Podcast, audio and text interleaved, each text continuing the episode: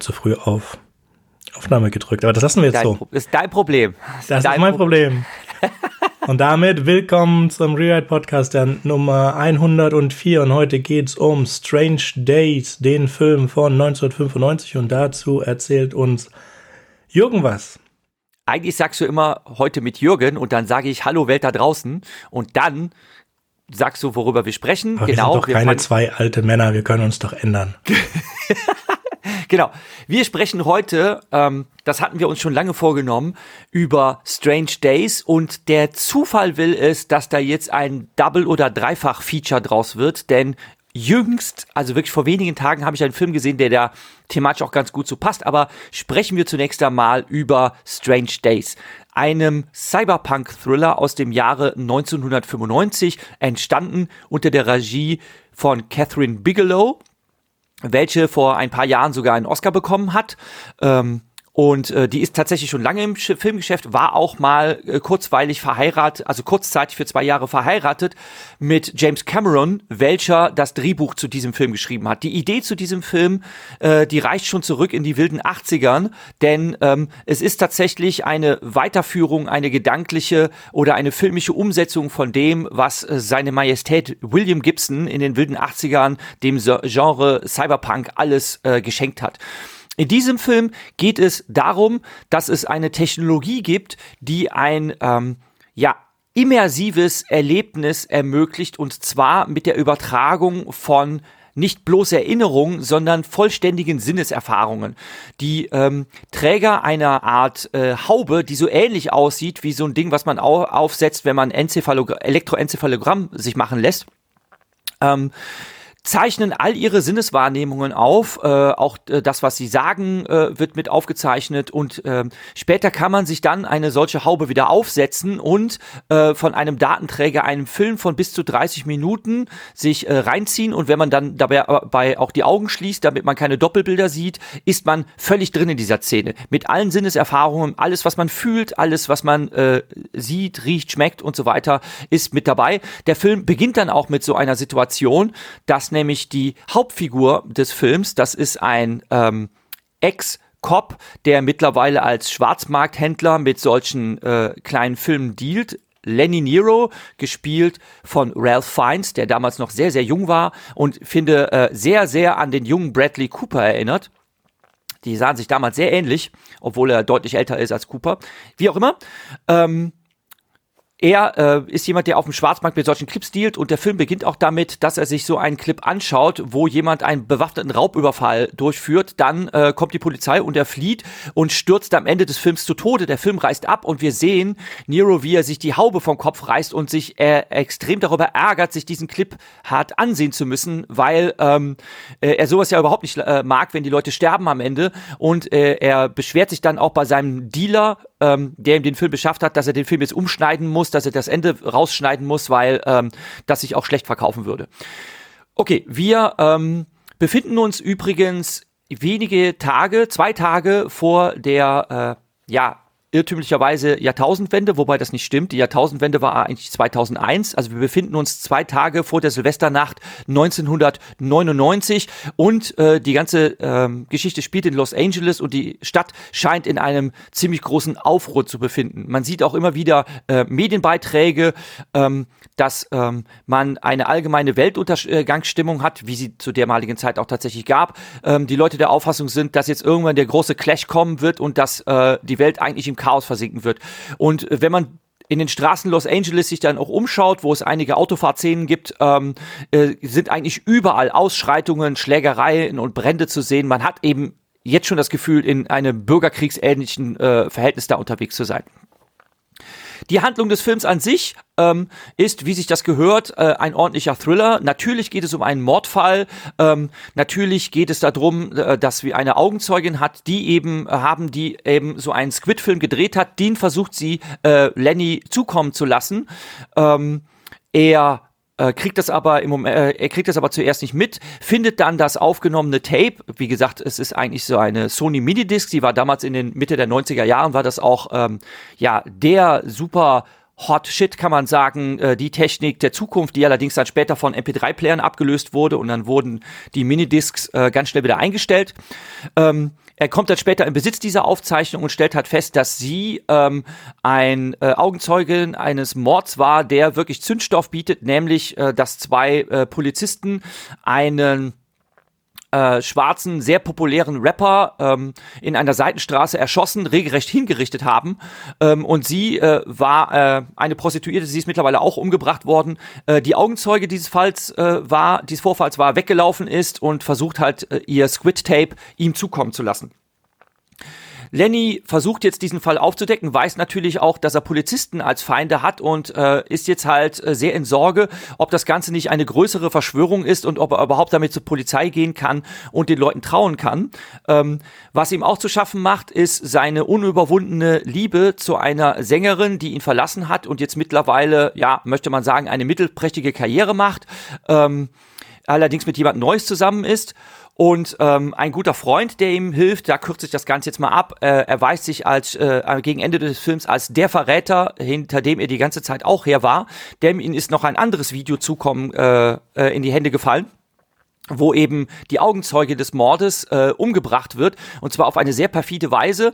Ähm, sie wird äh, vergewaltigt und erdrosselt und der Täter hat sich selbst bei der Tat in Ich-Perspektive gefilmt mit eben so einem äh, Squid-System, ähm, hat sich gleichzeitig mit seinem Opfer ähm, connected. Das heißt, sie hat sich selbst aus seiner Perspektive gesehen und natürlich auch seine Gefühle äh, zu spüren bekommen und das ist wirklich der Inbegriff. Also das ist nicht nur eine körperliche, sondern auch der Inbegriff einer seelischen Vergewaltigung. Und ich muss auch zugeben, als ich das damals erstmals gesehen habe, ähm, in dem Film, dachte ich mir auch, boah, okay, das ist, das ist so ziemlich das Krasseste, was man sich vorstellen kann äh, an, an Perversion, an dem, was machbar ist. Und ähm, ja, am Ende wird das Ganze äh, aufgelöst. Es gibt natürlich das Übliche an Action-Szenen und Verfolgungsjagden. Trotzdem war der Film eigentlich ein Flop. Er hat äh, eine Menge, Menge Geld gekostet. Er hat 41 Millionen gekostet, glaube ich, habe ich da auf der Wikipedia gelesen.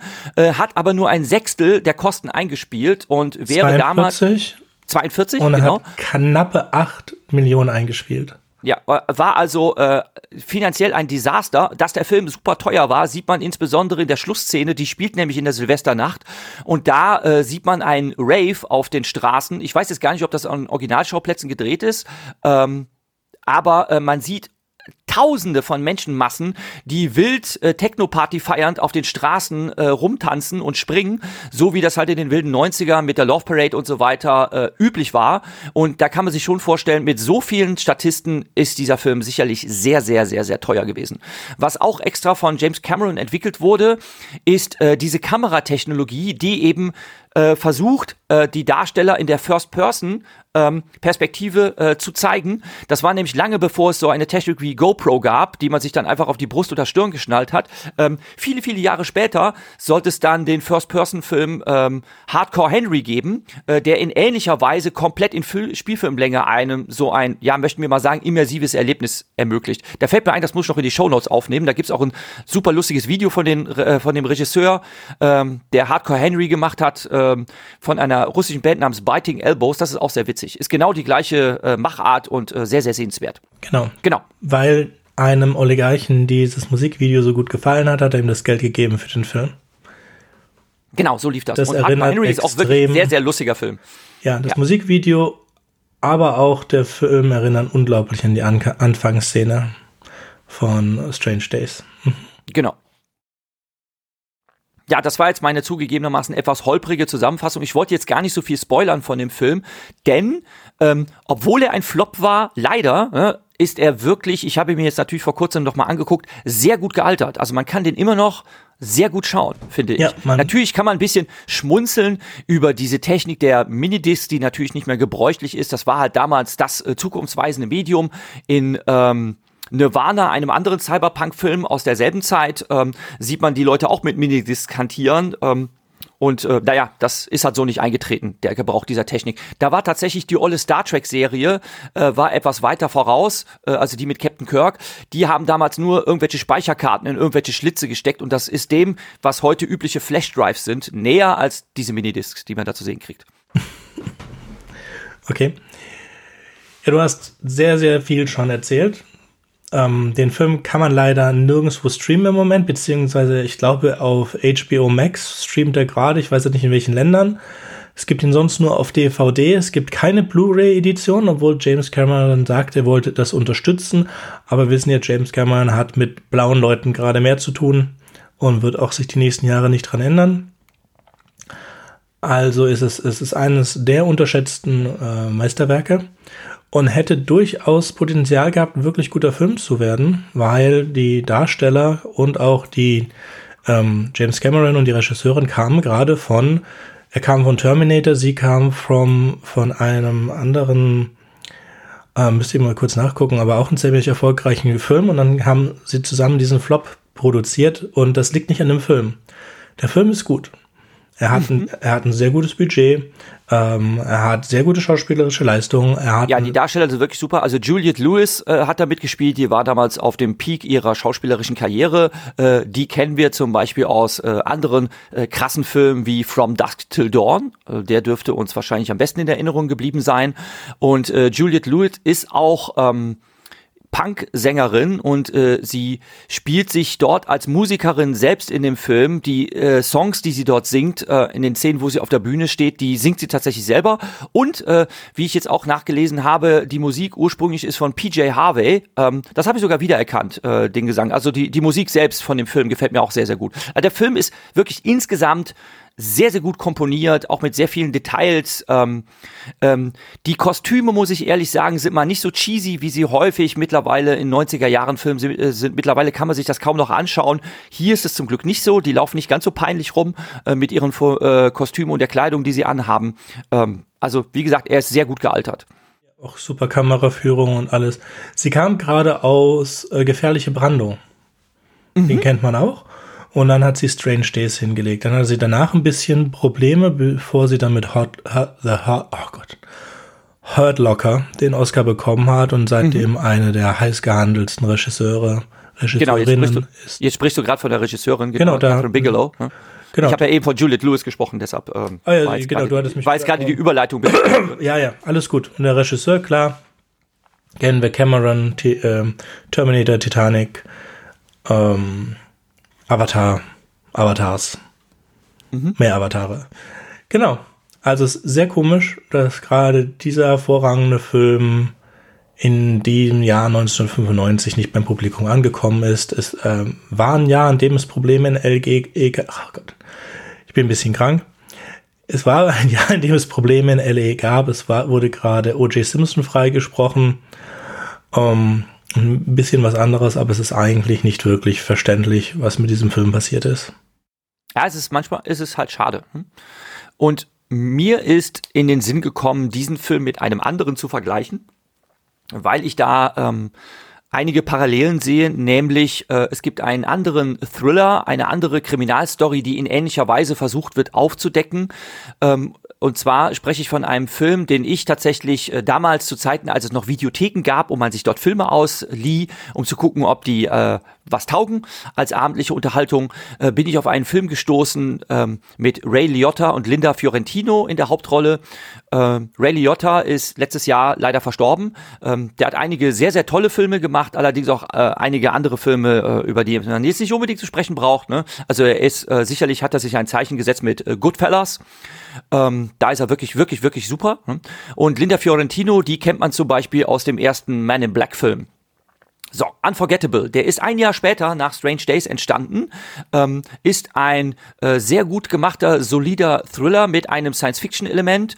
Und zwar geht es darum, dass ähm, ein äh, Tatort-Analyst namens Dr. David Crane ähm, ein Mord versucht wurde anzulasten, den er nicht begangen hat. Ähm, und zwar ist seine Frau ähm, in seinem Heimat, äh, heimischen Haus äh, umgebracht worden und äh, er hat äh, besoffen in der Einfahrt gelegen, denn seine Ehe befand sich in, ein, äh, in einer Krise. Er ist frustriert, äh, hat das Haus verlassen, hat sich betrunken und als er heimkam, ist er besoffen in der Einfahrt zusammengebrochen und ähm, kann äh, konnte deshalb den Mord an seiner Frau nicht verhindern und er weiß auch nicht, warum sie umgebracht wurde. Und aus Mangel an Beweisen, eigentlich war man völlig überzeugt, er, wäre das gewesen, ähm, ist er freigesprochen worden. Und jetzt findet er Jahre später an einem anderen Tatort, wo, eine, wo ein Raubüberfall in einer Apotheke stattgefunden hat, findet er ein Streichholzheftchen, das auf eine ganz markante Weise zusammengerollt wurde. Und ähm, für ihn ist das ein Indiz, dass es vielleicht der gleiche Mörder gewesen sein muss, äh, der seine Frau umgebracht hat. Ein weiterer Zufall ist, dass er ähm, einen äh, Vortrag äh, besucht, wo eine Neurowissenschaftlerin äh, davon erzählt, dass es ihr gelungen sei, ähm, Erinnerungen zu übertragen. Und zwar in Kombination mit einer Droge ähm, nimmt sie ähm, Gehirnrückensmarksflüssigkeit äh, von äh, Ratten und kann damit die Erinnerung dieser Tiere an andere äh, Tiere übertragen. Und sie hat das ähm, äh, im Labor bewiesen, dass eine Ratte sich zum Beispiel in einem äh, Labyrinth auskennt, ähm, wo sie noch nie gewesen ist, äh, weil eine andere Ratte, die zuvor in dem Labyrinth gewesen ist, sich da schon halt sehr gut drin auskennt. Und man braucht nur noch einen Trigger, also nämlich, dass äh, eine Katze durch das Labor rennt und die Ratte verfolgt, äh, also irgendein Stressauslöser, der dann diese Erinnerung aktiviert. Dr. Crane kommt auf die Idee, dass er damit vielleicht den Mord an seiner Frau aufklären könnte, denn äh, diese Flüssigkeit, dieses CSF wird standardmäßig auch bei Autopsien ähm, entnommen und ähm, das befindet sich noch ähm, im, Archivi, im Archiv und er will sich dann äh, für einen Selbstversuch zur Verfügung stellen, aber ähm, die ähm, Frau Dr. Martha Biggs, gespielt von Linda Fiorentino, will sich darauf nicht einlassen. Dann zieht er das halt alleine durch und das ist jetzt die Szene, die den Film wirklich sehr, sehr abgefahren macht. Ähm, er begibt sich dann in sein äh, Haus, umgeben äh, von Fotos seiner Frau und sitzt auf dem Stuhl, ähm, auf dem sie erdrosselt wurde und initiiert sich das selber und dann ähm, erlebt er auf einmal in Ich-Perspektive ähm, also aus den Augen seiner eigenen Frau, wie er ermordet wird. Und ähm, Dummerweise hat sie ihren Mörder aber nicht gesehen und deshalb muss er weitere Nachforschungen anstellen. Ähm, es gibt weitere Leichen in diesem Film. Er muss sich diesen Trip mehrmals geben und ähm, es nimmt mit ihm selbst auch leider ein äh, böses Ende. Was den Film so faszinierend macht, ist, dass er auch, äh, obwohl er nicht so mit der Kamera arbeitet, also mit, ähm, er, es gibt zwar auch Szenen, die so in First-Person-Perspektive gedreht sind, aber die sind eben nicht so visuell äh, überwältigend wie bei Strange Days, äh, geht es aber um dasselbe Thema, nämlich, dass man Erinnerungen absolut überzeugend immersiv übertragen kann und was das eigentlich für Implikationen hat. Ne? Dass man eben zum Beispiel, dass es denkbar wäre, Morde auf so eine Weise aufzuklären. Ne? Ähm, und ich finde den Film richtig gut. Das ist einer der Filme, die ich mir tatsächlich mehrmals schon angesehen habe, wo ich auch ein ganz großer Fan bin. Leider ist er auch völlig gefloppt. Er äh, wird auch leider von den Kritikern äh, verrissen. Die konnten leider nicht viel damit anfangen. Aber es werden tatsächlich sogar Vergleiche gezogen zu Strange Days. Ich kann den Film nur sehr, sehr empfehlen. Er war früher auf YouTube verfügbar, kostenlos. Mittlerweile kann man ihn ähm, als Bezahlversion auf YouTube sehen. Ansonsten findet man den sicher für einen Fünfer auf dem Wühltisch, weil er eben so erfolglos war, wird er verramscht. Ne? Ähm, ich kann halt nur sehr empfehlen, sich den zu geben. Für diejenigen, die Strange Days mochten, dürfte Unforgettable eigentlich auch äh, ein ganz guter Tipp sein. Okay, dann empfehlen wir mal was, was nicht von den Kritikern zerrissen wurde. Und zwar würde ich empfehlen dann The Eternal. Oh Gott, jetzt habe ich es doch tatsächlich geschafft, die Seite zuzumachen. Oh nein! Oh nein! Weißt du, wie der Titel weitergeht? The Eternal?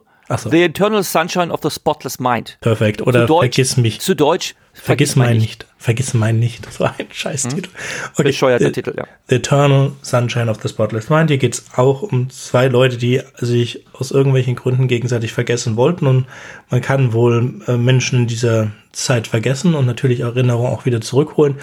Ähm, Erinnerungen angucken und ähm, und Scheren geht hier nicht. Das ist aber auch ganz nett. Was ich auch erwähnen wollte, ist Altered Carbon, beziehungsweise das Unsterblichkeitsprogramm und hier nicht die Serien von Netflix, wobei die erste Staffel ganz okay ist, die zweite ist grober Müll.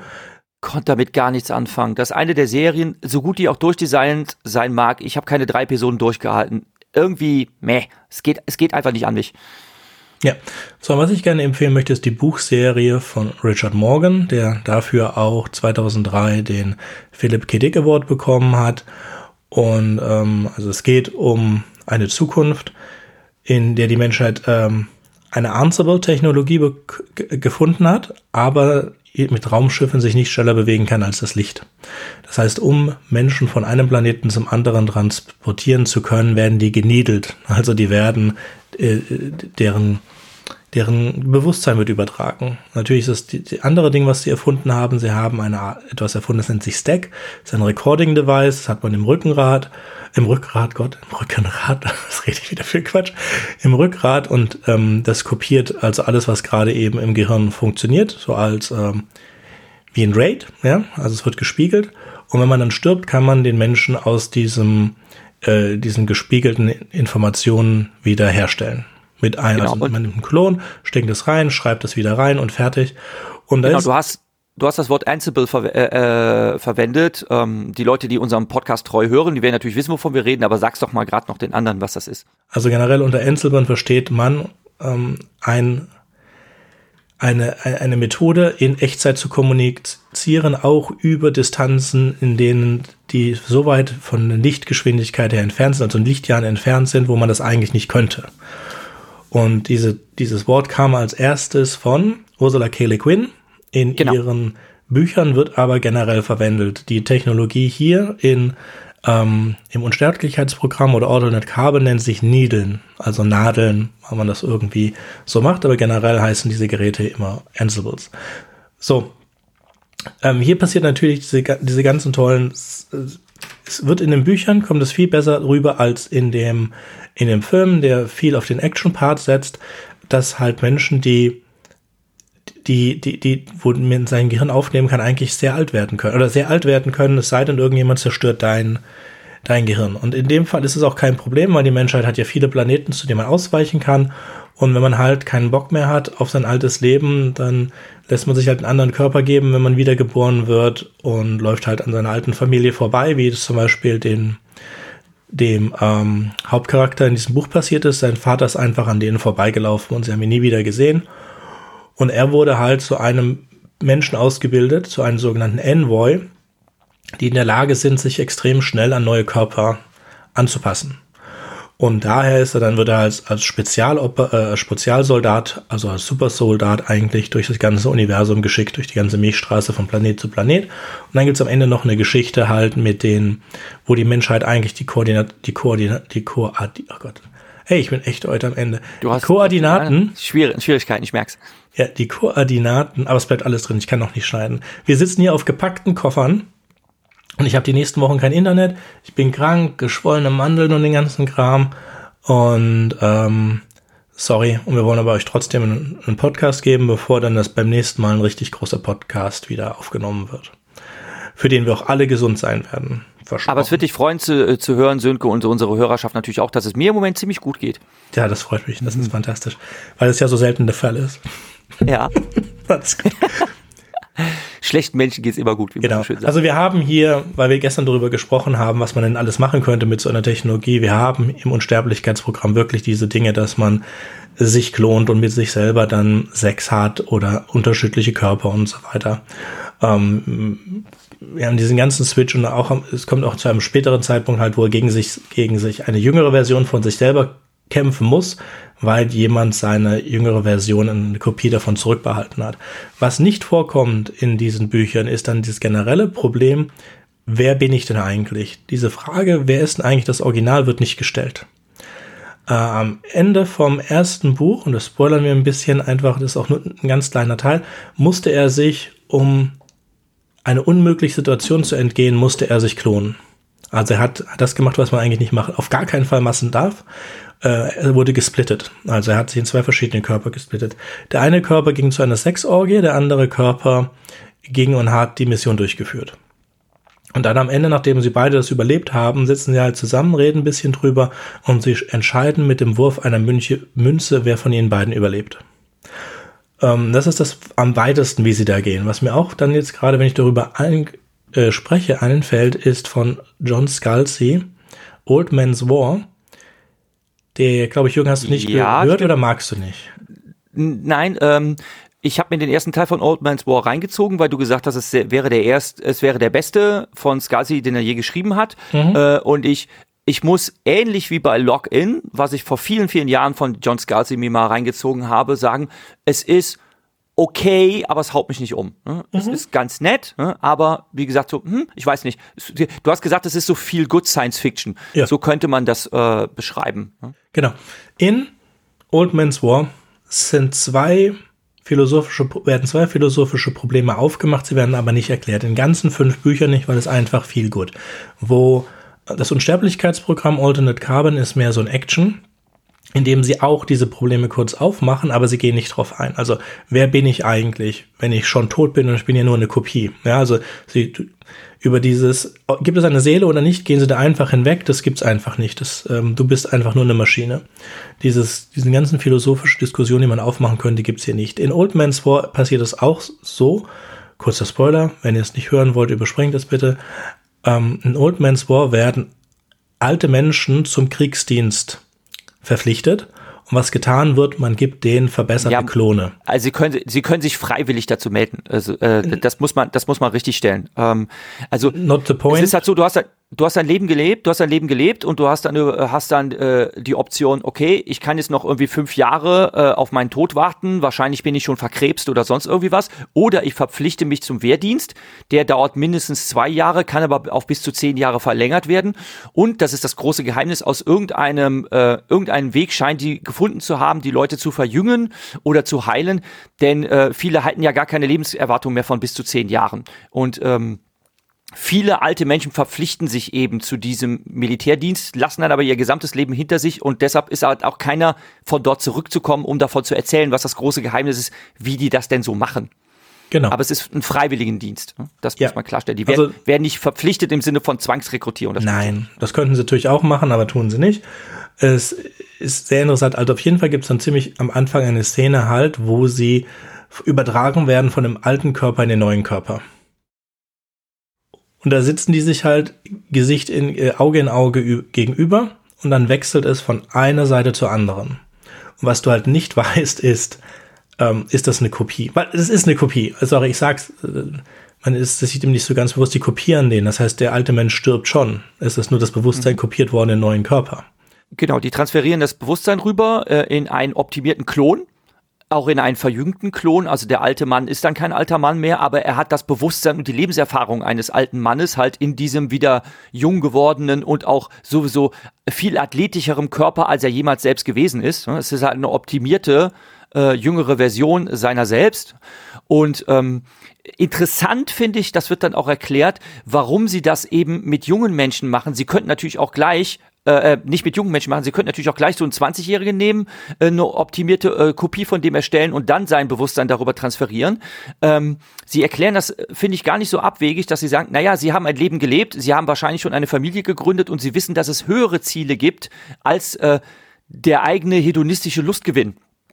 Und äh, deshalb sind die Menschen, die alten Menschen, tatsächlich die besseren Soldaten. Und das finde ich gar nicht so abwegig, diese Denke. Mhm. Muss ich sagen. Ja, Wobei das dann doch ziemlich gleich sehr hedonistisch anfängt. Aber ja, also es, es zeigt sich ja auch, dass das die, die, die, die, ähm, die besseren Soldaten sind. Bis zu einem gewissen Grad. Anyway, was ich dazu sagen wollte, ist halt, dass ähm, der alte Mensch halt stirbt. Weil das ist kein Transfer, sondern es ist eine Kopie. Und das ist ein Riesenunterschied. Bei einem Transfer kann man sagen, ähm, das eine hat geendet und das andere geht weiter. Es gibt also nur eine Identität. Egal, nochmal, genau wie bei Alternate Carbon wird diese Frage hier nicht gestellt. In einem anderen Film, in dem sie aber gestellt wird, ist The, The Prestige. Da würde, würde ich jetzt gar nicht zu doll groß drauf eingehen. Falls ihr den nicht gesehen habt, das ist jetzt kein. Vielleicht ist es ein Alternate Science-Fiction-Film, also es kommt ich ein bisschen vor. weit hergeholt. Ja, ich würde Prestige würde ich gar nicht unter Science-Fiction ablegen, sondern wenn überhaupt dann eher unter Fantastik. Ähm, und ähm, es ging mir nur um das ja. Kopieren. Und ja, ja, ich weiß, was du meinst. Da habe ich jetzt auch nicht dran gedacht, aber ich finde, das ist, das ist eigentlich nur so ein, so ein äh, also jetzt über das, was wir heute thematisieren in dem Film, finde ich Prestige ein schlechtes Beispiel. Das kommt da zwar drin vor, aber es ist eigentlich nur so eine, so eine Side Note, äh, die halt einen bestimmten Zaubertrick ermöglicht, wo man sich die ganze Zeit fragt, wie hatten der das gemacht, wie hatten der das gemacht? Und am Ende ist die Auflösung dessen ist halt eine fantastische Erklärung. Und das finde ich halt, also ich fand's total unzufriedenstellend. Ich fand den Film deshalb total blöd. Also mir gefällt er gar nicht. Ich weiß nicht, warum den viele Leute so feiern. Ja, dann bist du ziemlich alleine auf der Seite. Es ist halt was unglaublich. Okay, weißt du was?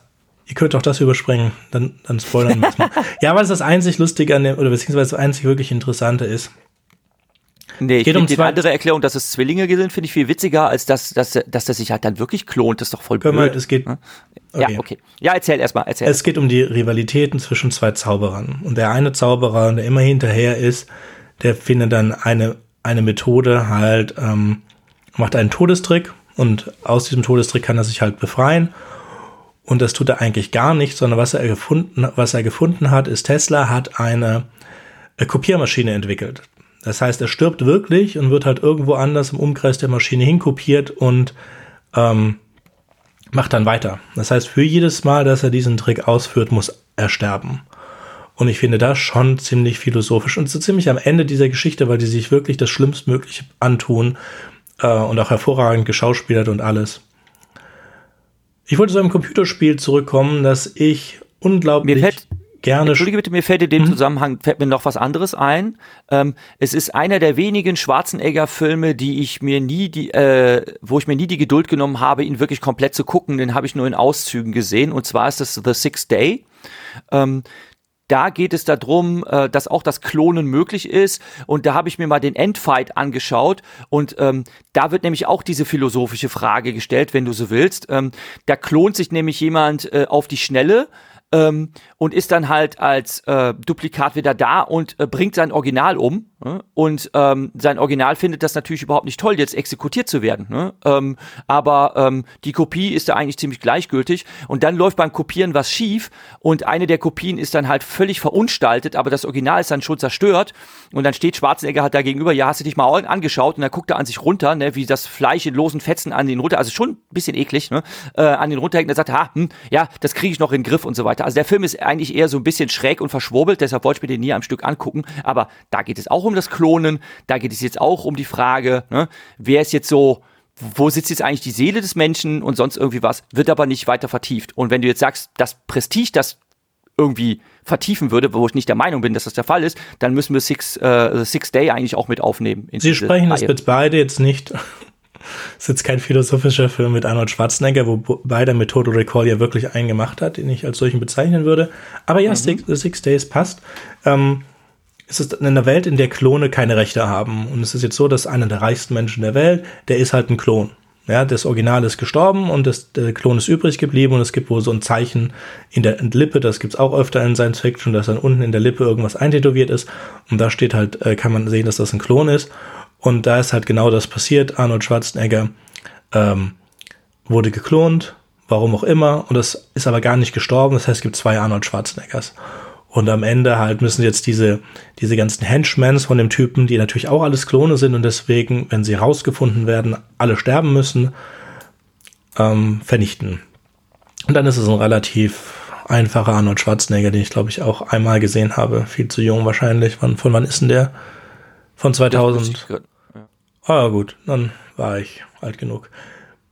Was sehr schön ist, was wirklich eines ähm, der Medien ist, das sehr wohl auf diesen philosophischen Hintergrund eingeht, ich aber selber nicht konsumiert habe, ist ein Computerspiel mit dem Namen Soma. Man kann es für relativ günstig oder umsonst bekommen. Ich habe es umsonst bei Good Old Games, glaube ich, irgendwann mal geklickt und ich will es immer spielen, aber ich habe einfach nicht die Zeit. Und darum geht, geht es auch wirklich um das Kopieren von Menschen und am Ende wird dann halt ähm, ähm, am Ende wird dann halt wirklich dieses diese philosophische aufgemacht. Also am Ende entkommen sie der Erde, dadurch, dass sie alle Bewusstsein in eine Sonde kopieren, in die Sonde starten. Aber wir, der Spieler, unsere Point of View bleibt in dem Roboter stecken, der die Sonde losgeschickt hat. Und die Kopie ist aber auch in der Sonde. Nur bleiben wir halt da am Ende. So, also, und ein ähnliches ja. Feature hat äh, ein Buch, das ich nicht empfehlen werde, das niemand empfiehlt, wo der erste Teil ein ganz netter Film ist, Ready Player One und Ready Player Two endet mit was ähnlich Schrecklichem und ist auf gar keinen Fall zu lesen, auf gar keinen Fall. Also wir haben es auch nicht gelesen. Du hast auch nicht gelesen, Jürgen, oder? Nee, es ist nicht zu ertragen. Also ähm, Das ist einfach zu, also wirklich, es ist zu nervig als Lektüre, wobei der Film halt sehr bildgewaltig ist. Ähm, das ist Ready Player One. Ja, der ist okay. Ja, genau. Aber genau, Ready Player Two. Mhm. Äh, Ready Player 2 kenne ich gar nicht, ne? äh, wusste ich gar nicht, dass es eine Fortsetzung hat, aber ähm, es gibt es gibt wirklich literarische Vorlagen, da kannst du echt super Filme von machen und Ready Player One ist so ein Beispiel, aber die Lektüre selber ist dann furchtbar. Ne? Ähm, vielleicht wird es irgendwann von Snow Crash eine Verfilmung geben. Ähm, der Roman hat mir gar nicht gefallen, ne? ähm, obwohl man den filmisch sicherlich sehr, sehr cool umsetzen könnte. Der wäre dann ähnlich bildgewaltig wie Ready Player One. Ne? Es wäre äh, durchaus denkbar. Und äh, ein anderes Beispiel, wo auch ganz anderes Genre, wo der Film bombastisch ist und das, das Buch dagegen verblüffend langweilig, äh, ist Interview mit einem Vampir.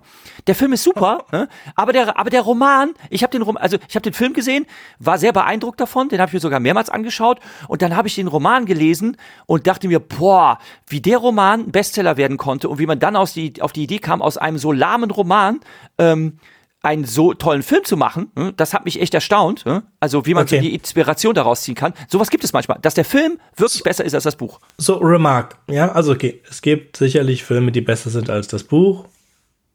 Eher nicht, weil das Buch muss dann schon extrem kurz sein. Anderer Punkt. Ready Player One, das Buch, ist gut. Ready Player 2, ganz schrecklich.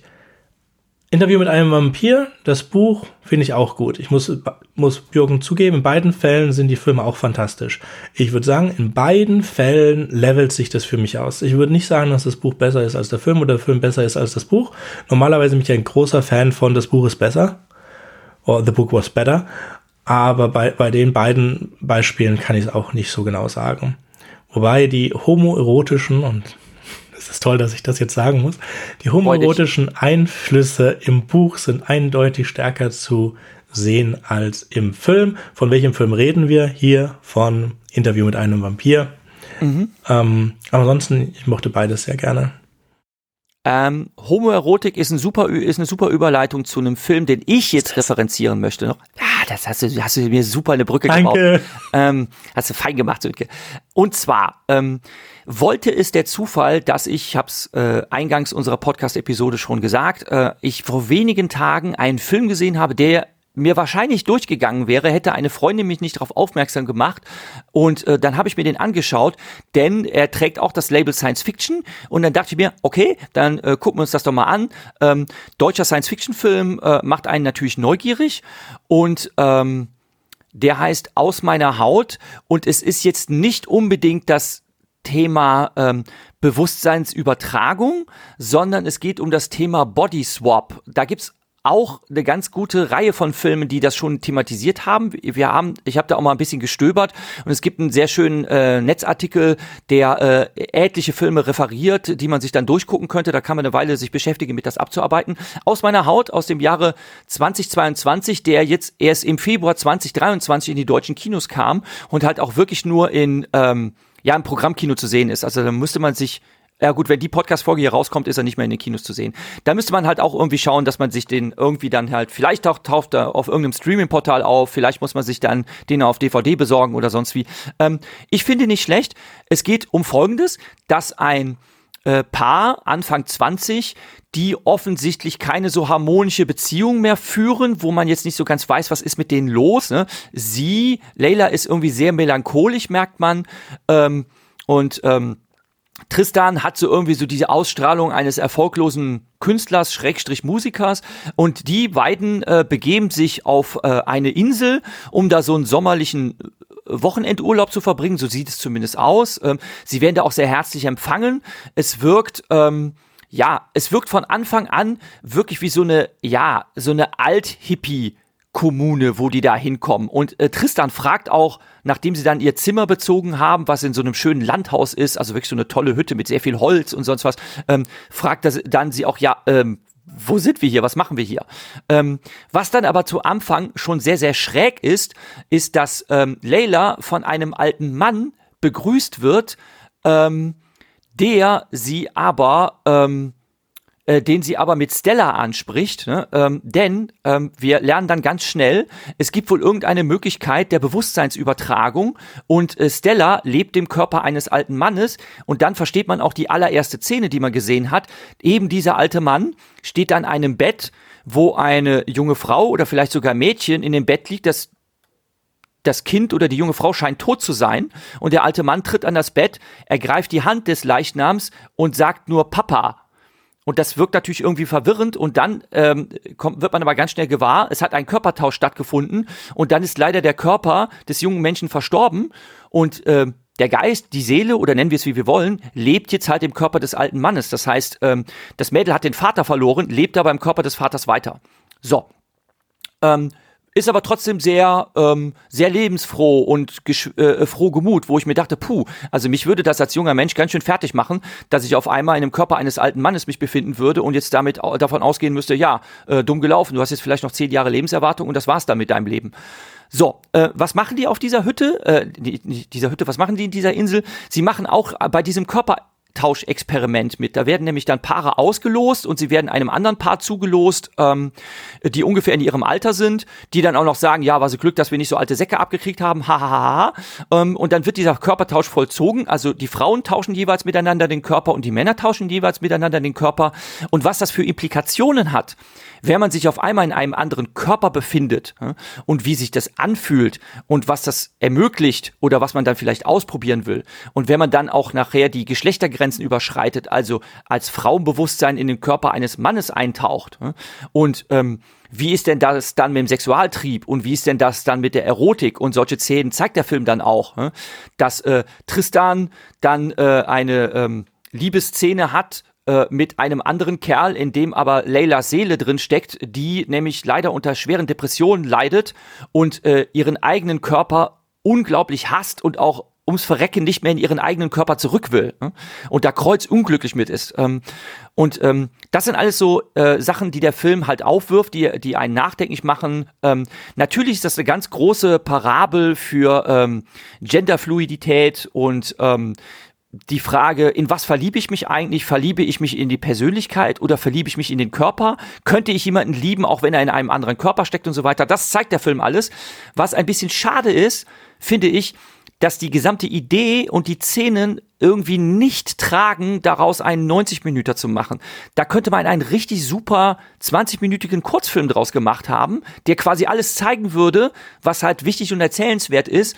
Und andere Sachen, die werden dann einfach nach meinem Geschmack zu sehr in die Länge gewalzt und zum Schluss die Pointe des Films, wenn man sie Pointe nennen darf, die weiß man eigentlich schon in der Mitte des Films, was da passiert und dann muss man sich halt gedulden zu warten, dass das dann endlich vollzogen wird. Was ich ein bisschen schade finde. Trotzdem, nachdenklich macht der Film und der hat mir trotz alledem gut gefallen. Denn Filme, die einen über Tage hinaus gedanklich beschäftigen, die sind sehenswert. Das ist meine Meinung dazu. Was die Pointe?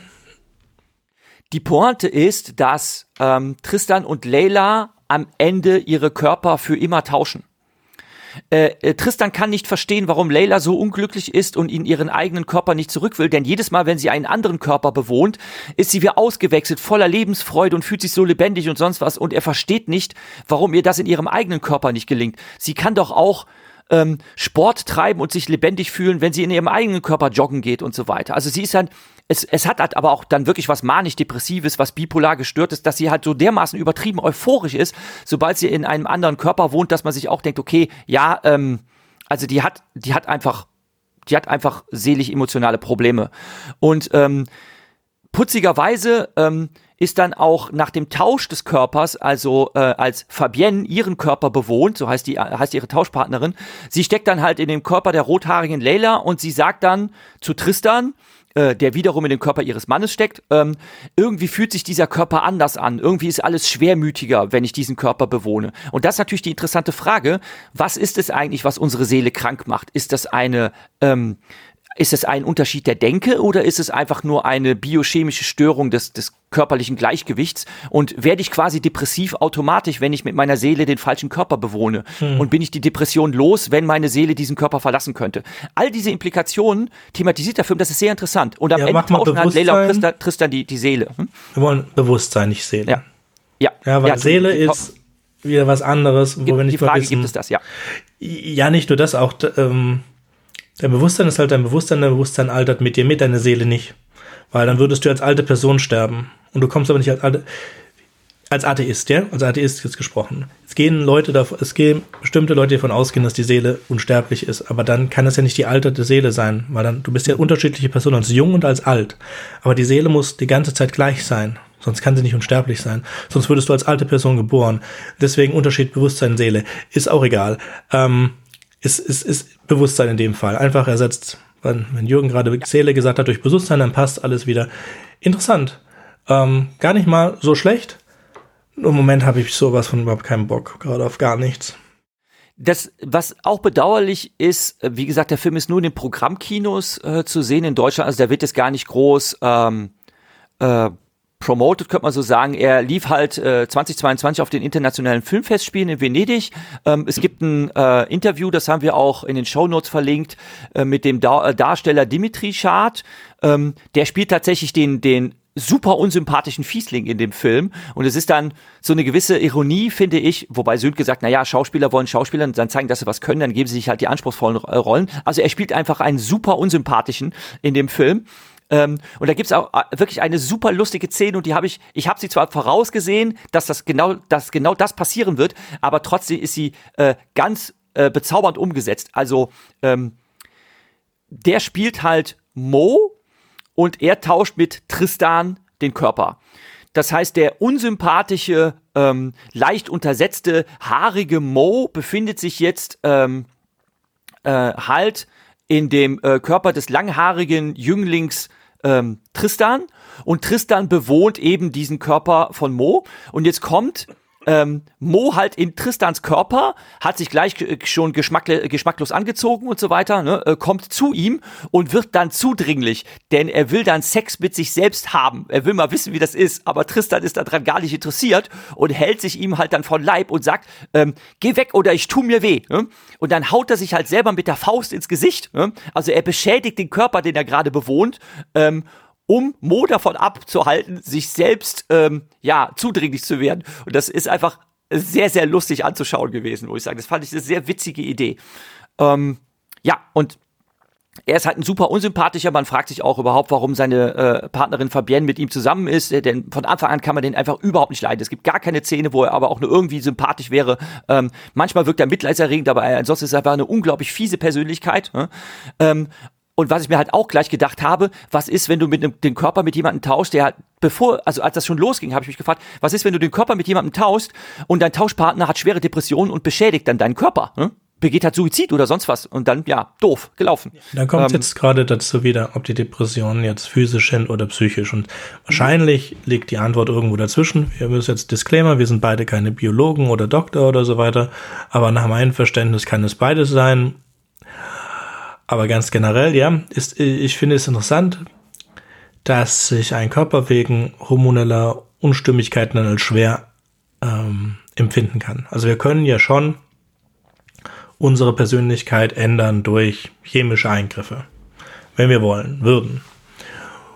Oder äh, man kann Menschen komplett zerstören durch bestimmte Lobotomie, also bestimmte äh, Beschädigung bestimmter Gehirnregionen. Das ist sehr komisch. Man kann ohne, ohne große Teile des Gehirns leben, beziehungsweise die, du, diese, diese, die Fähigkeiten können, die, die in diesen Zellen sind, können sich in andere Teile des Gehirns verändern, aber ganz bestimmte Teile haben so spezifische Funktionen, dass wenn die beschädigt werden oder der Kontakt zu denen abbricht, dann ist diese Funktion einfach weg. Zum Beispiel Entscheidungsfähigkeiten. Die Entscheidung trifft bei uns die, wie heißt die Perle? Amygdala? Amygdala, genau. Super.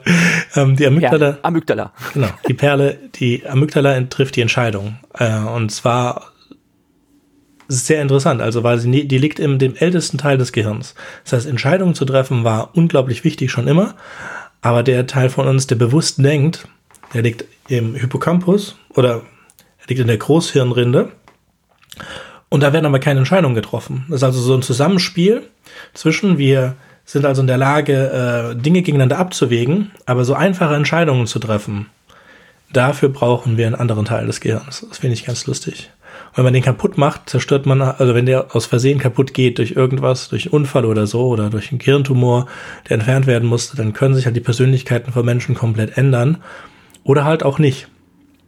Ja, dass das Sprachzentrum kann sich zum Beispiel äh, wieder neu aufbauen und so weiter. Also es gibt Menschen, die mit den Großteil des Gehirns oder ganze Gehirnhemisphären verloren gegangen sind und die trotzdem noch normale Leben geführt haben. Natürlich die meisten nicht. Ja, also es ist sehr interessantes ja, Ding, unser Gehirn. Ja, und dieses Body Swap Ding, das fand ich halt deshalb sehr, sehr spannend, weil äh, man natürlich dann sofort äh, nachdenkt darüber, was, was ermöglicht das alles. Also nehmen wir mal an, du bist ein alter Mensch in einem kranken Körper und du könntest davon jetzt zumindest für bestimmte Zeit äh, Urlaub machen und nochmal in einem jungen, gesunden Körper sein. Und sowas sehen wir zum Beispiel auch in Strange Days. Ähm, da bringt Nero einem seiner Freunde, äh, der in, im Rollstuhl sitzt, keine Beine hat, man sieht das, ne, bringt er ein, äh, ein Squid-Video mit äh, und der setzt das auf und ist dann immersiv in der Situation, äh, dass ein junger, gesunder Mensch äh, am Strand joggt und auch runterschaut auf seine Beine äh, und natürlich sich in dieser Situation so unglaublich lebendig fühlen wird äh, und äh, so lebensfroh und dieser äh, Kerl im Rollstuhl erlebt diese Situation halt immersiv mit. Äh, und das ist auch eine sehr äh, rührende Szene, die mir auch sehr gut in Erinnerung ja. geblieben ist. Äh. Ja, das erinnert mich unglaublich an eine Kurzgeschichte von William Gibson, aber den Namen nicht kenne, gibt es auch diese Aufzeichnung. Du hast recht, das ist wirklich sehr, ähm, sehr angelehnt an diese Kurzgeschichte, die mir gerade nicht mehr einfällt. Egal. Sollten wir uns erinnern, kommt es in die Shownotes. Ja, ist nicht so wichtig. In der William Gibson-Folge haben wir sie besprochen. Also wenn es jemand interessiert, kann man die, sich die William Gibson-Folge nochmal anhören mit diesem, äh, dass das wohl sicherlich einen Einfluss hatte auf Strange Days, macht sie wahrscheinlich noch mehr Spaß. Ja, es gibt, es gibt einen Hinweis äh, äh, zu lesen in den Trivia auf, äh, in der IMDB. Ähm, ähm, die meisten von euch wissen, dass es einen Cocktail gibt namens Manhattan. Ähm, und ähm, es gibt tatsächlich noch einen anderen Cocktail, das wusste ich selber nicht, äh, der wird Gibson genannt. Und in einer Szene, in einer Cocktailbar sieht man einen Gibson äh, da rumstehen. Und das soll wohl ein Nord zu William Gibson sein. Wo ich denke so, puh, ja, kann sein. Äh. Ja, kann sein. Vielleicht ist es auch einfach lecker. Ähm, ja. In Singapur Slim ist ja auch immer not zu Singapur, aber ich habe ihn nie probiert. Egal. Ähm, was mir einfällt, es gibt eine relativ in der ersten Staffel oder in der zweiten Staffel von Rick and Morty eine Folge, wo halt genau das passiert. Rick stirbt und er hat nur einen jungen Klon, weil seine anderen Klone nicht alt genug sind. Und dann ist er halt in diesem jungen Klon und macht total bescheuerte Dinge. Und danach entscheidet er sich, dieses Klonprogramm zu zerstören und nur noch alte Klone zu verwenden, weil ein junger Körper halt extreme durch die ganzen Hormone und alles extreme Auswirkungen hat auf das Gehirn. Das Bewusstsein, das er bewohnt. Und das ähm, gefällt ihm gar nicht. Also das ist auch ein, eine schöne er Interpretation. Also es ist irgendwas in between. Das Gehirn ist Hard- und Software zur selben Zeit und der Körper hat auch viel damit zu tun. Es ist wirklich so eine Frage, wenn du als alter Mensch einen neuen, einen jungen Körper hast, würdest du wieder jung und andersrum als alter, als junger Mensch im alten Körper kannst du diesem alten Körper wahrscheinlich keinen Schwung mehr ver, verbreiten. Weil dadurch ist es einfach, egal, jetzt werde ich depressiv. Da wollen wir nicht. Haben wir noch was Schönes? Ja, das ist aber zum Beispiel etwas, was, äh, also Stella, ne, gespielt von Edgar Selge, also ähm, diese junge Frau, die halt äh, dummerweise im Körper eines alten Mannes jetzt weiterlebt, nämlich im Körper ihres Vaters, ne? und ähm, völlig gleichmütig, äh, also mit dieser Situation umgeht, auch völlig lebensfroh und ausgeglichen ist, in sich selber ruht und die ganze Zeit strahlt und was auch wirklich schauspielerisch sehr faszinierend ist, von Anfang an ne, kauft man diesem Schauspieler ab, ne, dass das eine Frau ist, ne, die einfach nur ja Zufall durch eine zufällige unglückliche Fügung wie ein Mann aussieht. Ne. Also nicht nur sich wie eine Frau zu kleiden, sondern der ganze Habitus, ne, das ist wirklich faszinierend gut gemacht, muss ich sagen. Ähm, deshalb halt auch macht das den Film sehr sehenswert, weil man eben auch ähm, unweigerlich damit konfrontiert wird, ähm, eben mit diesen äh, Geschlechterrollen. Ähm, also muss ich jemanden als männlich wahrnehmen, nur weil er Fell im Gesicht hat? Oder ähm, wird das nicht geprägt durch den Habitus, durch die Sprechweise, durch die Denkweise äh, dieser Person und ist das dann nicht eher eine weiblich geprägte Gestalt? Äh? Und äh, deswegen äh, eben als Parabel ähm, zeigt dieser Film auch sehr, sehr gut und deshalb finde ich ihn halt sehenswert. Besser als irgendein anderer Film, der so etwas thematisiert. Also okay. es gibt andere Filme, äh, die machen das eher so klamaukmäßig. Ne? Es gibt zum Beispiel einen Film mit Bodyswap-Filme meinst du? So, ja, genau, äh, genau. Bodyswap-Filme machen das meistens eher so klamaukmäßig. Ne? Ähm, gibt zum Beispiel einen Film, ähm, einen alten Film, Solo für zwei. Ich kenne nur den deutschen Titel davon mit Steve Martin. Ähm, da geht es um, äh, ja, ich nenne jetzt wieder das Wort Seele, ich glaube in dem Film wird es nämlich auch so genannt, Seelenwanderung, also ähm, dass es äh, so einen Schamanen gibt, der ermöglicht, der Unsterblichkeit ermöglicht, indem halt die Seele von einem Körper zum anderen wechseln kann. Und dann gibt's halt einen Unfall, ähm, dass äh, Steve Martin, die Haupt, der Hauptdarsteller, äh, mit einer weiblichen Seele äh, quasi infiziert. Und dann wohnen halt zwei Seelen, zwei Persönlichkeiten in seinem Körper. Und ähm, äh, die eine äh, Seele äh, kontrolliert halt die eine Körperhälfte und die andere Seele kontrolliert die andere Körperhälfte. Also er ist nur noch halber ähm, äh, Eigner seines Körpers ne? und dann führt das einfach zu einer sehr komischen Gehweise. Äh, seine eine Körperhälfte bewegt sich männlich, seine andere Körperhälfte bewegt sich weiblich und das äh, hat dann alles was sehr Klamaukartiges und so weiter. Ähm, ja, ne, kann man mal äh, scha schauen, ist so leichte Unterhaltung. Wahrscheinlich könnte man so einen Film auch heutzutage äh, dem Publikum nicht mehr anbieten, das würde die viel zu sehr entrüsten. Hat jetzt wenig damit zu tun, aber ich hatte es mir am Anfang aufgeschrieben und deswegen erwähne ich es jetzt trotzdem noch Surrogates. Einer der letzten okayen Bruce Willis-Filme. Da ist halt die, äh, gab es einen Wissenschaftler, der hat für seinen Sohn, der, äh, der, der dessen Körper nicht mehr funktioniert hat, halt einen Roboter, einen Androiden entwickelt, der genauso aussieht, der dann ferngesteuert werden kann. Und ähm, das ist halt so toll angenommen worden, dass die ganze Menschheit das macht. Das heißt, die ganze Menschheit liegt irgendwo im, in, ihren, in ihrem Zuhause rum, in ihren Betten und steuern diese Androiden durch die Welt und erleben alles nur noch die, diese Welt der Androiden. Da kommt es dann auch zu Swap-Geschichten, weil du bist nicht darauf angewiesen, dass du den, einen Androiden kaufst, der genauso aussieht wie du oder so ausgesehen hat wie du und so weiter. Ist ganz okay. Ähm, ist ganz okay. Ja, genau, ist ganz okay. Genau, das war auch mehr, das letzte, was auf meiner Liste stand, glaube ich. Es gibt, es gibt dazu noch viel, viel mehr zu sagen. Aber ich muss umziehen. Also würde ich sagen, ähm, Mich freut es, dass das noch geklappt hat mit der Podcast-Folge. Ähm, genau, es tut uns dann leid. Die, die, hier zeichnen, die hier zeichnen wir ausnahmsweise mal an einem Montagmorgen auf. Sonst ist eigentlich immer so Freitagabends unsere Podcast-Zeit. Genau. Ich meine, für euch als Hörerinnen und Hörer macht das natürlich keinen Unterschied, aber ähm, für uns ist das jetzt halt so eine außer der Reihe Aufzeichnung. Und Sönke, wie man so schön sagt, sitzt auf gepackten Kisten und im Durcheinander und sonst was. Und ähm, es äh, ist sehr löblich für dich, Sönke, dass du trotz allem versuchst, unseren Podcast am Laufen zu halten ja, das Wichtigste ist jetzt, ich habe kein Internet die nächsten Wochen und ich habe auch keine Ahnung, wann ich es bekomme. Und so ist wie jetzt für die nächste Folge. Bis dahin brauche ich halt wieder Internet, bis wir die Aufnahme machen. Und das wird schon alles gut gehen. Ansonsten wird sie halt ein bisschen später kommen. Aber ich hoffe, dass, dass wir das hinkriegen und es wird eine ganz tolle Folge. Es wird ein super Thema. Immer. Ja. Dann vielen Dank fürs Zuhören und beim nächsten Mal in größerer Runde und wir freuen uns auf euch. Auf Wiederhören. Tschüss. Ciao. Wartet, ich habe noch was vergessen. Wenn euch unser Podcast gefällt und ihr vielleicht sogar mitmachen möchtet, würden wir uns über Nachrichten von euch freuen. Ihr erreicht uns unter anderem über podcast at rewrite-podcast.de, Twitter oder Reddit. Über Kritik und Kommentare freuen wir uns natürlich auch. Ihr könnt uns unterstützen, indem ihr uns weiterempfehlt und bewertet, zum Beispiel auf iTunes, Spotify oder YouTube oder auf jeder anderen Podcast-Plattform, die uns führen. Zum Mitmachen braucht ihr nichts weiter zu haben als ein Headset und das kostenlose Programm Studio Link Standalone. Ihr könnt eigene Themen vorschlagen oder ihr sucht euch etwas aus unserem Sendeplan aus. Den Sendeplan und die weiterführenden Links findet ihr unter rewrite-podcast.de slash mitmachen. Und ihr könnt auch bei unserem Geschwister-Podcast Podyssey reinhören. Podyssey veröffentlicht alle zwei Wochen eine Kurzgeschichte aus den Genren Fantasy und Science Fiction. Wenn ihr ein paar von unseren tollen Podcast-Aufklebern haben möchtet, dann schickt uns einfach eine Nachricht mit eurer Adresse und wir schicken euch Aufkleber. Tschüss! Thank